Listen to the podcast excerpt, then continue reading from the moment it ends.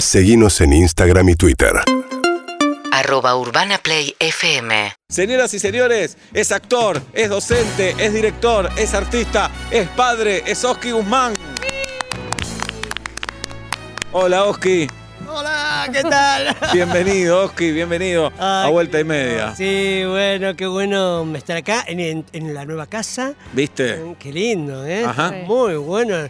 Las plantitas, el cielo, el aire, el clima. ¿eh? Trabajar en el clima del momento es como un programa al tiempo. Al Me tiempo. gusta, de estación, claro. ¿Cómo repiten los invitados que van a todos los programas? Qué linda casa tienen, como... Sí. Y nosotros que la mostramos fuera de aire, de verdad, ¿entendés? Como, Sí. mira qué lindo, le hacemos recorrido, todo es una casa, de verdad. Espectacular, sí. Sigue Peto, lamentablemente. ¿Viste? Pero, Pero bueno, bueno, bueno, son no esas pudimos. cosas como el yin y el yang. Es ¿sí? así. ¿Qué, qué es eso? Es los dos vinimos de Jin. Sí, Ajá. claro, y caímos en yang. Bien. Bueno, son producidos por Gustavo Yankelevich. de Jan hecho. Kelevich, ahí Ahí está. está. Yang, yang, que le Ahí está. Bueno, porque Oski y Peto son compañeros. Ocas- Sí. Ocasionalmente, esto es ocasional. ¿Comparten camerino? Sí, No, están haciendo los bonobos. Vamos Sí. a, a repasar de miércoles a domingo en el Lola Membrives. sí. Bien, con un éxito. Siempre se dice esto, pero esto es verdad. Con un éxito tremendo. Tremendo. Sí. Están las entradas agotadas casi siempre, así que si quieren ir a verlo, la van a pasar muy bien. Yo la vi pre-pandemia, la verdad que me reí muchísimo a pesar de Peto. Me dio bronca que actúe también. Pasa de prepandemia, ay, era chota. Ahora está buena, ¿eh? Ahora está. Siempre. Sí, sí, sí. Ahora está buena. No. Ahora, ahora. le encontraron, ahora le No, encontraron. pero vos sabés que sí, ahora para nosotros ahora está buena, de ¿Sí? verdad. No, el otro día lo charlábamos, o sea, hay una, hay algo que maduró en, en toda este- este- esta época de encierro, no sé, si como los vinos, ¿viste? Hay algo que Claro. se estacionó y que cuando eh, volvimos fue como disfrutar desde otro con un plus, ¿viste? Con el amor, con todo el amor puesto, con la emoción, con- más, más allá de la risa. ¿Te acordabas de, de- de todo, Oski, o no? Sí, de- estudié, tuve que estudiar, estudié, estudié, estudié. Porque un año sin hacerla. No, Y es muy física la obra también. Es muy física, muy física. Y era estudiar parado y repitiendo, un poco con el video, un poco me hice grabar el audio, entonces iba por la calle escuchándolo. Es como una canción y bueno, muchas cosas que hubo que tener en cuenta. Y después ya los compañeros cuando nos encontramos, ya ellos te guiaban, ¿viste? Es como Claro, los veías y ya, ya te ibas encajando. si te guía Peto, Tetris. quilombo, ¿no? Este, y mira, depende del viaje. Ajá. Bien. Eso es un amigo, te das cuenta. Eso es un amigo. Bueno, y están haciendo un montón de funciones por semana. ¿Cuántas, Peto?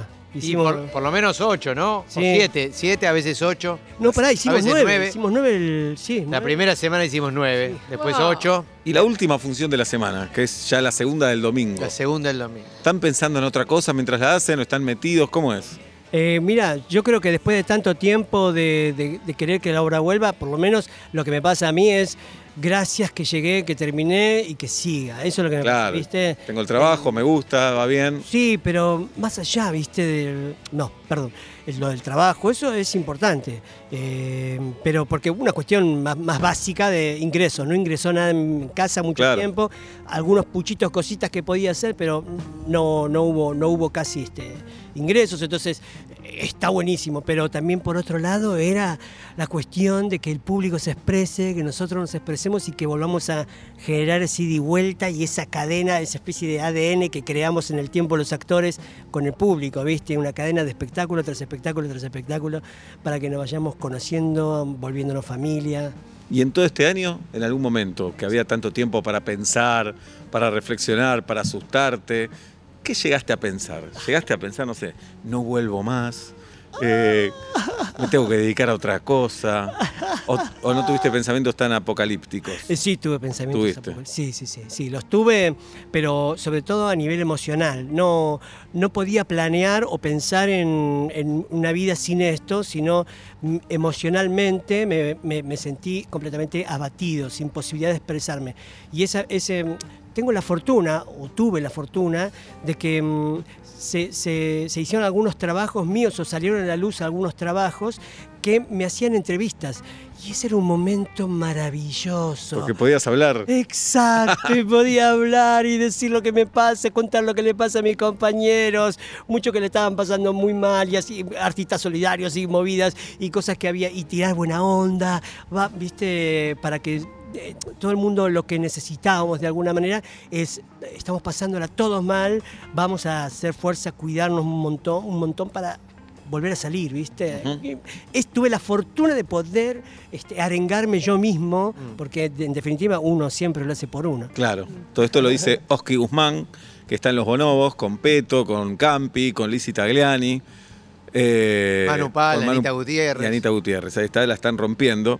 Eh, Oski es una persona que transmite paz, siempre. Totalmente. Paz y alegría y alivio, siempre. Necesitamos un cachito Sí. de Oski todos los Todos días los días. como para cuando estás Sí. cayendo. Quiero saber algún sentimiento malo que tengas, Oski, que a veces ¿Alguna oscuridad? te pones nervioso, le decías el mal a alguien, eh, te agarra ansiedad por algo, puteás. Algo te tiene que pasar así, ¿o no? Sí, claro que sí. Hace poco Malena me hizo la misma pregunta. Ajá, Malena Ginsburg. Sí, sí, sí. Qué poco creativo soy. Sí. Sí. No, pero eh, eh, también, ta- también siempre te, te- te escuché así correcto, o sea, amable. ¿Alguna vez puteaste a alguien? La verdad que sí, le dije, le dije, sí, y un poco se decepcionó, pobrecita.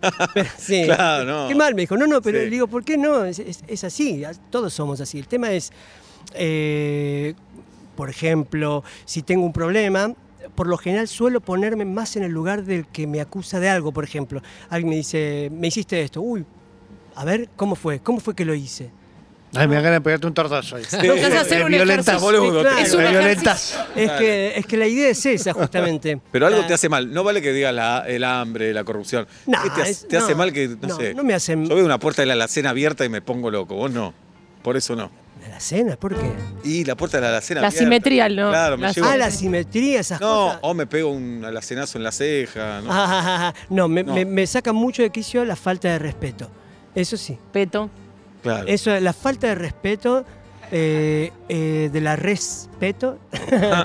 de- me, me pone, me, me- me enajena. Me enajena y tengo que respirar mucho tiempo o evitar, si puedo, esa situación para irme a otro lado porque no, no, no la tolero, pero es a nivel emocional. O sea, lo que, Claro.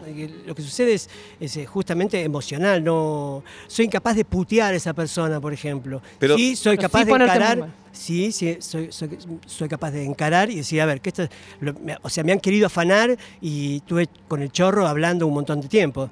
O sea, Y le no, no, afanaste no vos a él al final. A ver, ¿cómo Pero me querías oralmente. ¿Y de dónde sacás la maldad, Oski? Porque el teatro, el arte, la comedia, tiene que tener maldad. No, maldad ¿No? no. No, mal- no. Entiendo, entiendo lo que quieres decir, pero creo, que no es, no es, no es maldad, sino, sino que es este mm, crueldad. Crueldad. Crueldad más que maldad. Ujú. Porque, Cinismo. mm, es- todo eso, exacto, todo lo que nace de eso, porque la maldad es básicamente moral, ¿no? Y los artistas no tenemos moral en ese sentido. O sea, nuestra moral de- depende mucho de qué trabajos hacemos, ¿no? Lo que está bien o lo que está mal para nosotros. Por eso somos incoherentes muchas veces, por eso se, se nos exige coherencia mal, porque no somos, no representamos a nadie, no- vivimos porque existimos y existimos para vivir. Entonces, este, creo que la crueldad, el cinismo, el sarcasmo, todas esas son herramientas que nos sirven para expresar de, de mal manera algo positivo. Está Qué bien lo dice, ¿no? Sí, sí. Igual me quedé un poco con que, eh, ¿por qué no se le puede exigir coherencia? No digo que todos tienen, a nadie se le puede exigir coherencia porque somos seres humanos y estamos fallados y somos imperfectos. Sí. Pero ¿por qué no te puedo exigir coherencia artística? ¿Por qué no puedo que vos digas una cosa y hagas otra? ¿Por qué Por- no puedo exigir eso? Porque me parece que el artista es como la ebullición de algo que emerge de la sociedad y de su tiempo. Y, y el tiempo y esa ebullición no es coherente, no es algo que es, que es uno más uno, dos, ¿viste? Entonces el artista eh, conoce eh, las reglas de la convivencia con la sociedad y va en contra de ellos a veces adrede y a veces va con ellas. Y a veces porque sí, un viento lo distrae y termina en cualquier otro lugar donde él no pensaba que iba a estar. ¿Y, y por qué lo tuvo que hacer? ¿Qué sé yo? Porque tal vez al volver al- al- al- a flotar con el, el viento que la sociedad le exige, se encuentra de otra manera y puede hablar de determinadas cosas que él no conocía. Un artista básicamente existe para eso, si no, no tiene motivo de existir. Y por eso exigirle coherencia a un artista es encerrarlo en la vertiginosidad de la producción social, digamos. Eh, No, y está buenísimo lo que decís con respecto a, a exigirle moral a una obra, por ejemplo. no, no es imposible, si no, no te podés subir al escenario.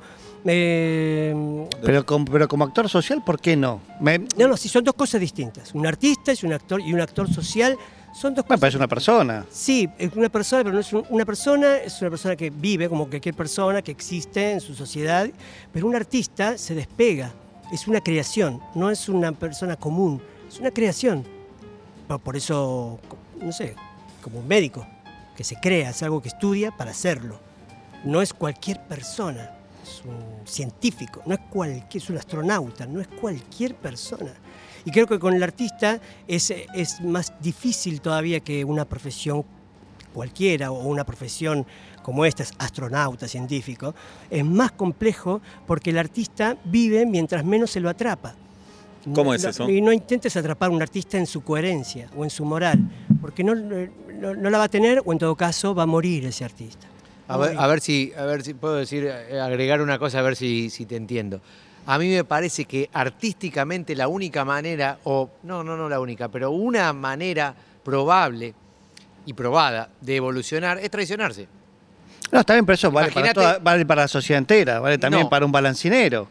Yo voy para un lado y un momento No, no, nombrá otro miramos, Seba y oficio, yo. nombrá un carpintero. zapatero, un carpintero. No, digo porque es una. Es, es- es- justamente dije eso porque es una actividad rutinaria y, y- y letal para la cabeza, si se quiere. Todos en algún momento tenemos que traicionarnos para en busca de la felicidad. No, en no, pero todo. por ejemplo, un zapatero, eh, si se va a traicionar, puede ser que eh, eh, la cague. El artista también, pero menos. ¿Se entiende? O sea, Picasso, de pronto se traiciona.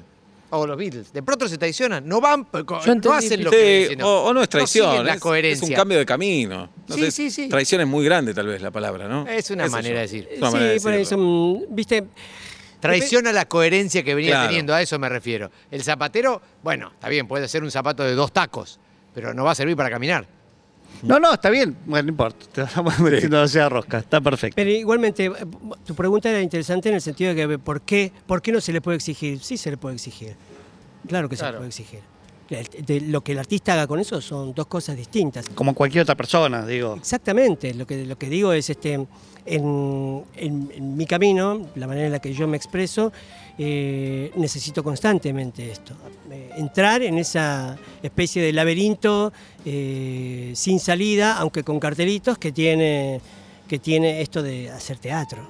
Oski, y al principio de este camino, de tu carrera, ¿pensabas esto o, te- o tenías esas ideas más molestas de decir, uy, tengo que quedar bien con esto, tengo que actuar de tal manera? Hacer teatro tradicional. Por ejemplo, claro. Mira, siempre fui así como soy, siempre, desde que empecé a hacer teatro. Y me atormentaba la idea de que no es el camino que todos hacen. Y decía, ¿por qué?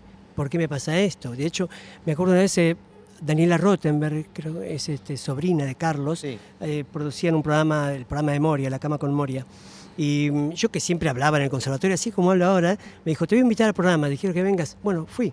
Había que hablar sobre por qué la gente no está yendo al teatro en ese momento, en un momento, de crisis. Y yo estaba con el tema en, el, conservatorio, en el bar, hablaba, hablaba, hablaba. Y entonces fui y, llegué al programa y cambiamos de tema, cambiamos de tema. Oh. La entrada de los chicos, de los actores a televisión. Oh. Y eso, que a mí lo menos me importaba era ir a la tele. Entonces, como, ¿qué hago yo con esto? Bueno, ya está, estaba ahí, me quedé. Y en un momento Moria me dice, pero vos qué querés hacer? ¿Qué querés, ¿Querés eh, hacer te- teatro, cine, televisión? ¿O hacer lo que te gusta? Y yo me quedé así con un blanco y miré todo y dije, estoy acá en la tele, estoy estaba esperando que yo responda y yo te- lo tengo grabado. Hay un silencio uh, que pasa ahí sobre mi cabeza y digo, lo que me gusta. Eh, y creo que... Pero bien Moria que te ayudó. Muy también. bien. Moria en ese momento lo, lo- como que lo vio. Sí, y me dijo, claro. ¡ay, pobrecito! Me llevó ahí. Qué grande. Este, creo que siempre fui así. De hecho, el otro día le contaba a Peto una, un- toda una etapa de mi vida en la que yo me senté en un sillón y me pasaba todo el día mirando material. Yo, Alfredo Alcón en Hamlet, que me, me levanté un día a las 4 de la mañana a grabarlo. Después este, miraba mucho Los Simpsons, pero una y otra vez y una- decía, había hay algo acá. Y por ejemplo, ¿qué encontrás en Los Simpsons? Que la mayoría del mundo dice, bueno, es una comedia espectacular, marca un antes y un después, pero vos cuando rascás, ¿qué más encontrás ahí? Mira, innovación en el relato, por ejemplo, en la manera de contar, ¿viste? Yo veía, pero ¿por qué el capítulo, la- las, escen- los- las escenas no empiezan con, con el... La primera escena no es de lo que se trata el capítulo, ¿no? O sea, esa cosa era maravilloso. Después en, en la impro empecé a entender por qué nosotros hacíamos eso, porque es la mejor manera de contar una historia. Después el desarrollo, el desarrollo de, lo- de los personajes, sus rutinas, las rutinas en las que los personajes entran y en las que no van a salir, cueste lo que le cueste. ¿No? Au- Aunque se traicionen, ¿no? Los personajes siempre van a volver por la moral que ya tienen impuesta por cómo son ellos, ¿no? Por cómo son esos personajes. Y, todo eso, o, rítmicamente, por ejemplo, rítmicamente, me acuerdo un capítulo en que Homero cae de un risco y cae. ¡ah! ¡ay! ¡uh! ¡ouch! ¡Ah! Entonces cuando actúo, muchas Sí. veces pienso en eso, pero porque lo vi muchas veces, vi esa caída. Claro, tenés recursos por todos lados.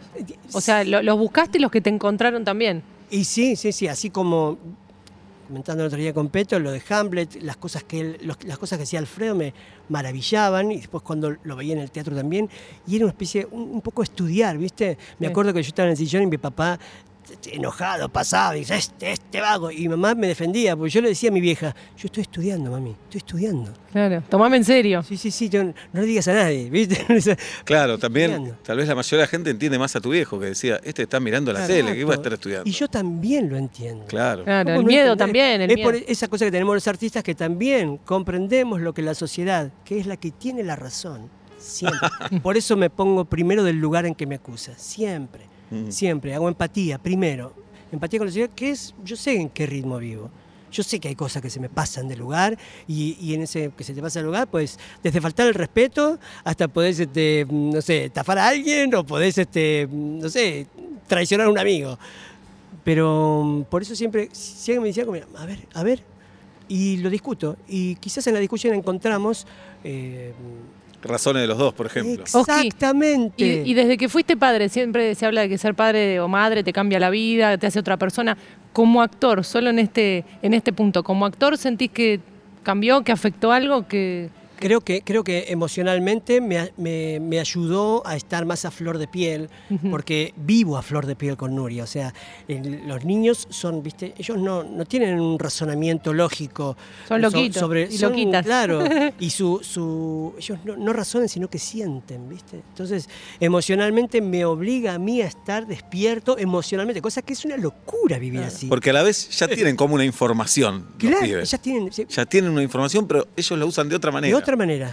No están domesticados. Pero viste que siempre es no te pongas a la altura, él está diciendo también un poco lo contrario, ¿no? Porque el- en las crianzas o, o en los mandatos son, es- no podés ponerte a la altura de una criatura. ¿no? Bueno, ¿sabés Eh, que una vez- Mantener eso entre que sos Pero- padre o madre o estás eh, criando, educando. Claro. Y a la vez sí ponerte a la altura, tipo Montessori. Claro. es decir, este, quiero mirar con tus ojos, quiero hacerlo.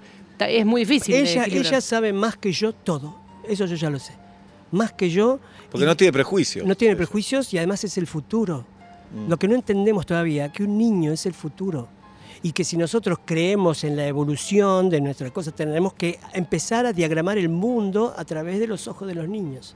No los- cuando está al revés, toda la sociedad. Ahora, por ejemplo, el mundo estaba hecho, construido por la mirada masculina, por la mirada de los hombres. Hoy la mirada de la mujer se ha despertado y después de dos mil años de historia de teatro, este, donde los hombres eran protagonistas, Donde las mujeres no podían actuar en un no, momento. no, nada. En un momento hasta ni podían actuar. podían Hombres actuar. hacían de mujeres. O sea, la mujer ha entrado en el teatro, cuenta sus historias Claro. y, y eso ahora le ocurre a la sociedad. O sea, ya. Es más que se despertó el varón, me parece, la mujer. No, se despertó a que estábamos Claro. todo el tiempo y que no, ve- no Que- podían ver. Claro, había, hay, hay otras capas de, de sensibilidad por las que guiarnos eh, para existir de una manera más plena, no, no para existir solamente. eh, existir plenamente. Y, y la, la que viene, la que le sigue, es la del hijo, la de, la de los niños, para mí, ¿no? Para no subestimarlos. Mira, una vez hablando con Hugo Arana en el Paseo de la Plaza, Petro estaba también, Hugo nos contó que eh, el hijo era muy chico lo- y lo despertó una madrugada. Le dijo, papá, hay un monstruo que me quiere atacar. Sí, es, es- a, mí también no nos marcó mucho. Sí, eso. y Yo lo hice con mi hijo, lo Claro. expliqué, la receta sí. Y cualquier padre dice, no, no existen los monstruos, anda a dormir, mañana te tenés que levantar temprano. Y Hugo le dijo, mostrame dónde está el monstruo que vamos y le peleamos entre los dos. No, no, le dijo, la Bueno. próxima vez que. ¿Está Ah, ahora? No, ahora dice, la próxima vez que venga, vení, decime y le pego una patada en el culo que lo mando hasta la luna. Y se empezó a reír, Juan. Se empezó a reír. Claro. Ese miedo lo convirtió en risa. Claro, claro. Monster Inc. No, claro, y respetar, Harry Potter también, ¿no? Claro. y respetar la fantasía de- del nene ahí. Claro. Es eso, Total, total, es eso. total. Sí. Bien, Oski además grabó un programa con Leticia. Leticia es una gran actriz y docente. Y además es eh, pareja de, de Oski, hicieron un programa que se va a estrenar en septiembre en Paca Paca, se llama Emocionario. Así es. ¿Esto es verdad? Sí, sí, Eh, sí. Y justamente le explican a los chicos las emociones. Exacto, sí. ¿Cómo se explica una emoción? Y mira, este, trabajamos básicamente investigando qué significan las emociones, eh, para qué están, para qué sirven, qué utilidad tiene, por qué, por qué, por qué un niño con lo primero, lo primero que trae al mundo es una emoción. ¿Por qué es lo primero que trae al mundo? Entra, sale y respira y llora o lo, que sea que haga, pero es una emoción, lo acompaña desde el nacimiento, eh, se le despierta la curiosidad, por ejemplo, con, querer escuchar qué es esa voz, por qué me siento tan cercana a esta mujer, es mi madre, ah, no la quiero, o sea, la emoción es lo primero que empieza a construir a una persona. Entonces, este, eh, cuando arrancó la cuarentena, en marzo del año pasado, eh, me empezaron a pasar Derechos Torcidos, un programa que había hecho por Paca Paca, y eh, me empezaron a pedir saludos, porque muchos em- habían, eh, lo empezaron a ver en la escuela, que mandaban como deber. Seguimos algunos educando, también lo pasaba. Exacto. Entonces llamé a Paca Paca y digo, ¿por qué no lo hacemos con Paca Paca? Y algo, algo divertido, porque está bien que se baje línea para los chicos, está bien educar y todo eso, pero si los chicos no se divierten, no van a aprender nada, porque sin juego no se aprende nada. Digo, hagamos algo con derechos torcidos. Le digo, mando un saludito desde Paca Paca, les hago algo divertido. Este, mm, déjame ver, déjame ver, déjame ver. Y de vuelta teléfono hasta que un día me dicen, necesitamos un emocionario. Yo lo hago. El personaje se llama Oskiman. Oskiman, buenísimo. Y ahí arrancó, ahí arrancó esa aventura con Leti, hicimos el, el piloto este, en casa con el teléfono, eh, lo mandamos al, al- al canal, les encantó, eh, conseguimos una un director, Leo, Leo y Piña, este, un, genial, un, un tipo que de lo, de lo que nosotros hicimos con el piloto, él hizo una cosa increíble, llena de color y llena de, de- de- de, ¿cómo sería? algo muy proli- prolijo y viste enmarcado, una esas cosas que solamente lo puede ver yo, soy in- incapaz de hacer eso. Este, y, y es- y pudo hilar todo, yo lo escribí junto con Leti, eh, lo escribimos juntos en ida y vuelta durante las vacaciones y finalmente este año, en mayo, lo pudimos grabar con la productora Pura Vida, este, a la que les mando saludos, está- sabía que venía acá y, ¿Y dónde lo grabaron? eh, lo- lo- ¿Estudio? en un estudio, el estudio de Pura Vida, eh, que además, también hay que decirlo, se, se cargaron el proyecto al hombro, ¿no? En- en- en- entre los cuidados, bueno, ustedes saben lo que es producir acá, ¿no? Y en pandemia. Y en pandemia fue una movida muy grande y, lo- y tanto Leo como los chicos de Pura Vida nos la hicieron, nos la hicieron muy fácil y nos la hicieron muy feliz. ¿verdad? Mira, hoy cumple justo 35 años la película Cuenta conmigo, una película tremenda basada en una novela de Stephen King. Y leí una nota de Matías Bauso, que es un gran periodista que escribe sobre temas así, y hoy escribió una gran nota en Infobae, donde cita a Stephen King que decía, eh, los sentimientos más importantes son los más difíciles de escribir. Porque, por ejemplo, vos te amo, amás a una persona como a nadie en el mundo. Cuando lo escribís ya lo estás degradando, ya lo estás haciendo muy chiquito eso, ¿no? Sí. Entonces, ¿cómo haces para explicar las emociones? es genial lo que está diciendo. Sí. Hay una... Pero no lo dije yo igual. No, no, pero Ah. es buenísimo que lo traigas. Sí, pero ¿cómo explicar las emociones entonces? Este, mira, eh, las, las emociones no tienen, eh, no tienen, surgen, digamos, para hacerte aprender cosas, para ayudarte, para conducirte, por ejemplo, una emoción te puede conducir o dar el empujón para escribir, en este caso, sobre el amor, ¿no? Que esa emoción no, tiene, no, no significa amor, esa emoción tal vez es alegría, la alegría de ver a alguien. Claro. Quizás es el primer paso Claro, para mostrando tomarte- esa alegría, en realidad mostrás que amás a esa persona. Exactamente. Ahí está. ¿no? Y, y entonces la alegría de, si veo a esta persona, ah, voy a escribir, ah, voy a pintar, eh, voy a hacer una obra, voy a anotarme en su curso. O sea, te impulsa a avanzar y a crecer en función de este, tus emociones. Y tus emociones son, son, son cosas que vas heredando, son cosas que eh, son naturales a todos. Hay emociones básicas, por ejemplo, seis emociones básicas que son comunes a los hombres y a, las, y a los animales. ¿no es ¿cierto? Tanto los animales como las personas, hombres y mujeres, tenemos esas emociones a flor de piel, como por ejemplo el miedo. Que el miedo, te- el miedo eh, aparece para defenderte de cualquier peligro, digamos. El miedo básicamente aparece para...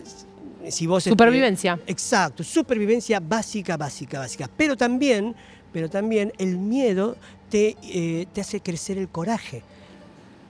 Cuando una situación, por ejemplo, te da miedo, muchas veces tu voluntad por resolverla recurre a tu coraje y te hace crecer a través del coraje y resolver esa situación.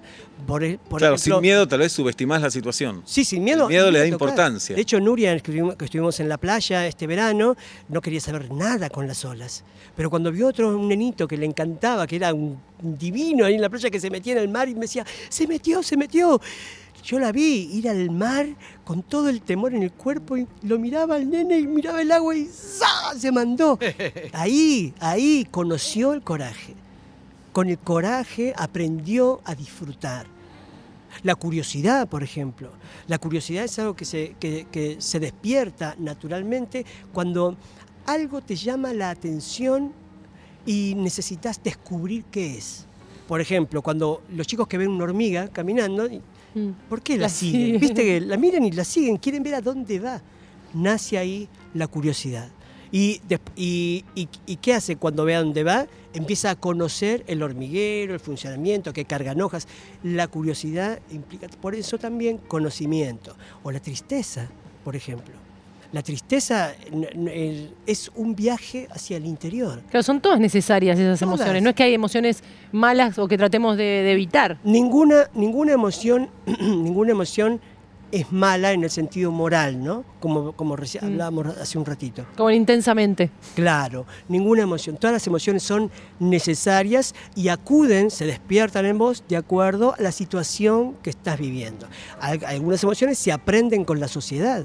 ¿No? Entonces, este, eh, em, como decía antes, la- la- tanto la curiosidad como la alegría, eh, como mm, este, el, mm, Miedo. el miedo, son nacemos con ellas, ¿viste? Y, la, y el resto las vamos aprendiendo. Y, las vamos- y hay otras, por ejemplo, hay cosas muy lindas que...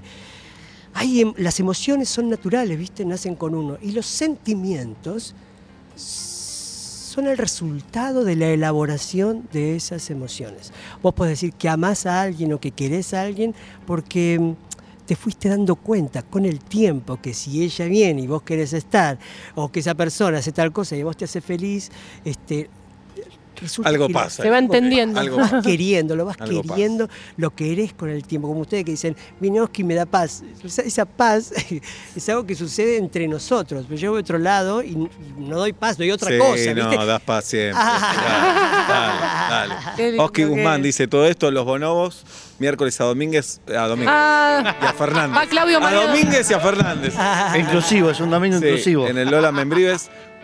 Eh, cuenten, ¿de qué se trata los bonobos? Porque escuchamos acá la promo que dice, un ciego, un sordo. un-". Eh, ¿De qué se trata los bonobos? Cuéntenos, Peto, Oski, Campi. Campi no está hoy, ¿no? Actúa digo, lo está viendo a Campi, yo Sí. no me muero. Para mí, ah, decilo. No, no, por favor. Que- que- tomando lo que voy a decir, para mí, los bonobos se trata de tres eh, amigos grandes ya, cuarenta y pico, que no tuvieron el coraje de ir a buscar el amor todavía. Tienen como característica, aparte que uno ciego, otro sordo, otro mudo, pero la característica que los junta es que, escudados en eso, no tuvieron el coraje de salir y decir, a ver, a ver a quién puedo querer, a ver quién me quiere. ¿No? Sí, sí, sí, coincido. Coincido y creo que eso lo, lo- lo fuimos descubriendo, digamos, por Claro. la situación hilarante que nos convocaba a desarrollar la obra tenía que ver con la- los equívocos, las dificultades de que ser uno ciego, ser el otro mudo y ser el otro sordo. Entonces, todo eso nos generaba la comedia. Pero cuando nos juntamos, ensayamos, depuramos el material, lo que nos fuimos dando cuenta es que en realidad es la falta, la falta de, de ese, de, ese, de ese coraje que tuvieron Claro. y que se, y que se dan entre los tres para, para decir, bueno, vamos, que lo, que lo, único- lo único que necesitamos es que nos quieran y ser queridos. Claro. Y ese drama transformarlo en comedia, es espectacular. No, bueno, la- es una tragedia total. No, no, pero es que el, el nudo de la comedia, el germen de la comedia es como bien claro, es vamos a hacer esta triquiñuela porque somos unos bananas y después descubrimos que somos los tres, los más boludos de todos. Claro, y que, y que como bien decís, es un drama. Para, para toda comedia, toda comedia es un drama, ¿viste? Porque Los Simpsons también es un drama. es- Total, Total. total. Y si vos analizás dos minutos lo que, eh, con un ojo, no sé, un ojo más razón, razona- razonable, lo que estás viendo, es, es- es terrible, es tremendo. Es decir, no, apago esto, ¿qué están diciendo? Pero nos reímos, por suerte, menos mal. Porque nos da nervios. Claro. El aplauso para Oski Guzmán, señoras y señores. Pasó por aquí. Gracias, Oski, como siempre, por venir. Urbana Play 104.3